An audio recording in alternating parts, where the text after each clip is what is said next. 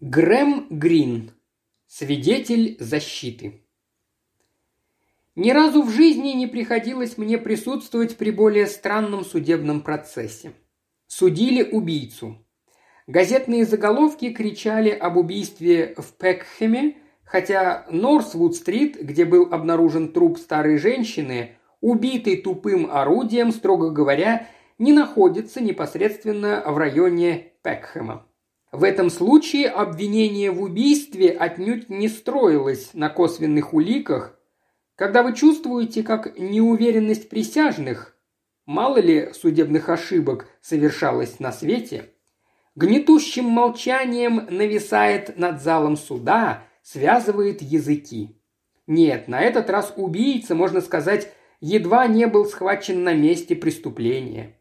Когда зачитали обвинительный акт – в зале суда не оставалось ни единого человека, который сомневался бы в этом, что участь подсудимого решена. Это был здоровенный, коренастый детина с красноватыми белками больших на выкате глаз. Особенно мощное впечатление производили бедра. Казалось, вся его сила сосредоточена именно в них. Словом, внешность у него была довольно отталкивающая. Увидав подобного субъекта, не сразу его позабудешь и это имело немаловажное значение, ибо суд вызвал четырех свидетелей, видевших, как убийца спешил прочь от маленького красного коттеджа на Норсвуд-стрит и запомнивших его наружность. Случилось все это вскоре после двух часов ночи. Миссис Селман из дома номер 15 по Норсвуд-стрит долго не могла уснуть. Она услышала стук захлопнувшейся двери и подумала, что это стукнула калитка у нее в саду. Тогда она подошла к окну и увидела Адамса, так звали подсудимого, который стоял на крыльце коттеджа миссис Паркер. Он явно только что вышел из дома, на руках у него были перчатки, и в одной он держал молоток. Затем миссис Селман увидела, как он, выходя из ворот, швырнул молоток в кусты, росшие вдоль ограды.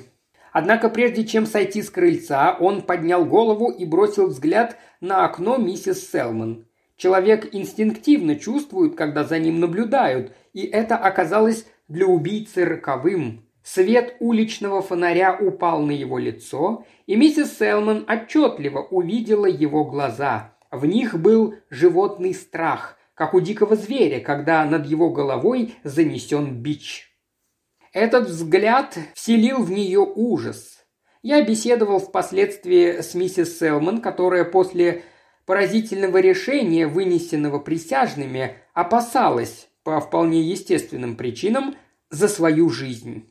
То же самое, думается мне, произошло и с остальными свидетелями.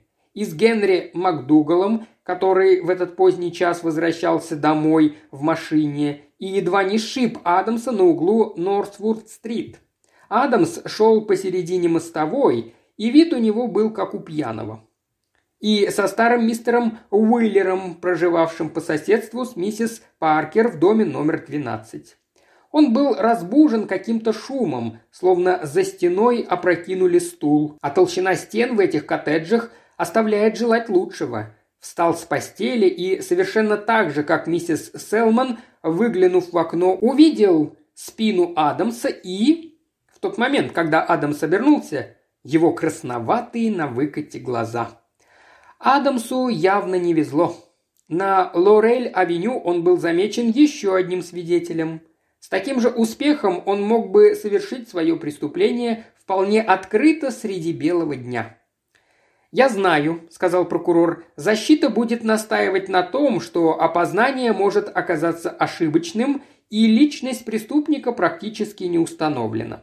Жена Адамса сообщит вам, что 14 февраля в 2 часа ночи Адамс находился вместе с ней дома. Однако, прослушав показания свидетелей обвинения и имея возможность внимательно изучить внешность обвиняемого, я полагаю, вы едва ли найдете какие-либо основания допустить в этом случае возможность ошибки. Все было яснее ясного, скажете вы. Оставалось только повесить убийцу и дело с концом.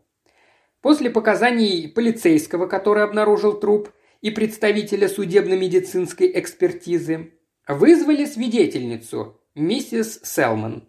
Она говорила с легким шотландским акцентом, ее открытое честное лицо было исполнено доброты и сознания своего долга. Словом, она являла собой идеальный тип свидетельницы, внушающий абсолютное доверие. Прокурор в крайне мягкой и деликатной форме начал задавать вопросы свидетельнице. Миссис Селман отвечала спокойно и твердо. В ее голосе не звучало ни малейшей озлобленности или недоброжелательства, и она отнюдь не была преисполнена сознанием собственной значимости от того, что стояла здесь, в Центральном уголовном суде и давала показания судье в красной мантии, а репортеры записывали каждое ее слово. «Да», — сказала она, — «я увидела его, тотчас спустилась вниз и позвонила в полицейский участок». «А сейчас вы можете обнаружить этого человека здесь, в здании суда?» Она поглядела прямо в лицо здоровенного детины, сидевшего на скамье подсудимых, и встретила его тяжелый тупой взгляд, лишенный, казалось бы, всякого выражения. «Да», — сказала она, — «это он». «Вы вполне в этом уверены?» «Я не могла бы ошибиться, сэр», — ответила она просто. «Да уж, чего бы казалось яснее и проще. Благодарю вас, миссис Селман». Встал адвокат для перекрестного допроса. Всякий, кто, подобно мне, десятки раз присутствовал в качестве репортера на судебных разбирательствах, где речь шла об убийстве, мог бы заранее сказать, какую линию защиты изберет адвокат. И, разумеется, я не ошибся ни на йоту. «Миссис Селман, прежде всего я должен напомнить вам, что от ваших показаний зависит жизнь человека». «Я помню это, сэр». «У вас хорошее зрение?» «Я еще никогда не пользовалась очками, сэр. Вам, если я не ошибаюсь, 55 лет. 56, сэр. И человек, которого вы видели, находился от вас по другую сторону улицы? Да, сэр. Произошло это в два часа ночи. Вы, по-видимому, обладаете необычайной зоркостью глаза, миссис Селман. Нет, сэр, просто было полнолуние, а когда этот человек поднял голову, свет фонаря упал на его лицо. Следовательно, у вас нет ни малейших сомнений в том, что подсудимый именно тот человек, которого вы видели. На этот раз я что-то перестал понимать, к чему клонит адвокат. Он не мог ждать иного ответа, кроме того, какой и последовал. «Ни малейших сомнений, сэр, такое лицо нелегко стирается из памяти». Адвокат молча обвел глазами зал суда. Затем сказал – не будете ли вы столь добры, миссис Селман, еще раз повнимательнее поглядеть на присутствующих в этом зале? Нет-нет, не на подсудимого. Мистер Адамс, попрошу вас встать». В глубине зала поднялся со стула коренастый человек на крепких мускулистых ногах с красноватыми глазами на выкате. Точная копия того, что сидел на скамье подсудимых. Даже чуть узковатый темно-синий пиджак и полосатый галстук были у обоих совершенно одинаковые. «Теперь я очень прошу вас, миссис Селман, хорошенько подумать, прежде чем вы дадите ответ. Можете ли вы и теперь показать под присягой, что человек, который забросил молоток в кусты у ограды дома миссис Паркер, был именно тот, сидящий на скамье подсудимых, а не другой, его брат-близнец. Разумеется, свидетельница никак не могла этого сделать. Она переводила взгляд с одного лица на другое и не произносила ни слова. Здоровенный детина сидел на скамье подсудимых, закинув ногу на ногу, и в то же самое время он стоял, выпрямившись во весь рост в конце зала, и оба они глядели на миссис Селман. Миссис Селман отрицательно покачала головой. После этого дело было закончено очень быстро. Не нашлось ни одного свидетеля, готового присягнуть, что он видел именно того, подсудимого. А его братец?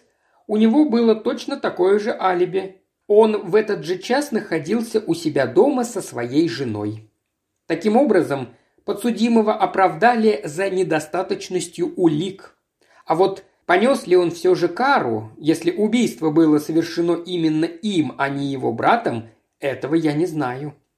Конец столь необычного дня был не менее необычен, чем его начало. Следом за миссис Селман я вышел из здания суда, и мы сразу оказались в гуще толпы, которая, само собой разумеется, ждала появления близнецов. Полиция пыталась разогнать зевак, но единственное, что ей удалось сделать, это не дать толпе застопорить уличное движение. Потом я узнал, что полицейские хотели вывести близнецов через боковую дверь, но те не пожелали. Один из них, никому не известно который именно, сказал «Я, кажется, не нахожусь под арестом, так или не так». И они вышли через главный вход. Вот тут это и произошло. Как именно, с точностью сказать не могу, хотя я находился от них всего в пяти-шести шагах. Толпа всколыхнулась, стала напирать и вытолкнула одного из близнецов прямо на проходивший мимо автобус. Он пискнул, точно попавший в селок заяц, и все было кончено. Он умер тут же на месте. У него был проломлен череп, совсем как у миссис Паркер. Свершилось возмездие? Увы, не знаю. Другой Адамс опустился на колени возле тела брата, потом встал и поглядел прямо на миссис Селман. По лицу его струились слезы, но был ли он убийцей или ни в чем не повинным человеком, этому никому не дано знать. Однако, будь вы на месте, миссис Селман, как бы спалось вам после этого?»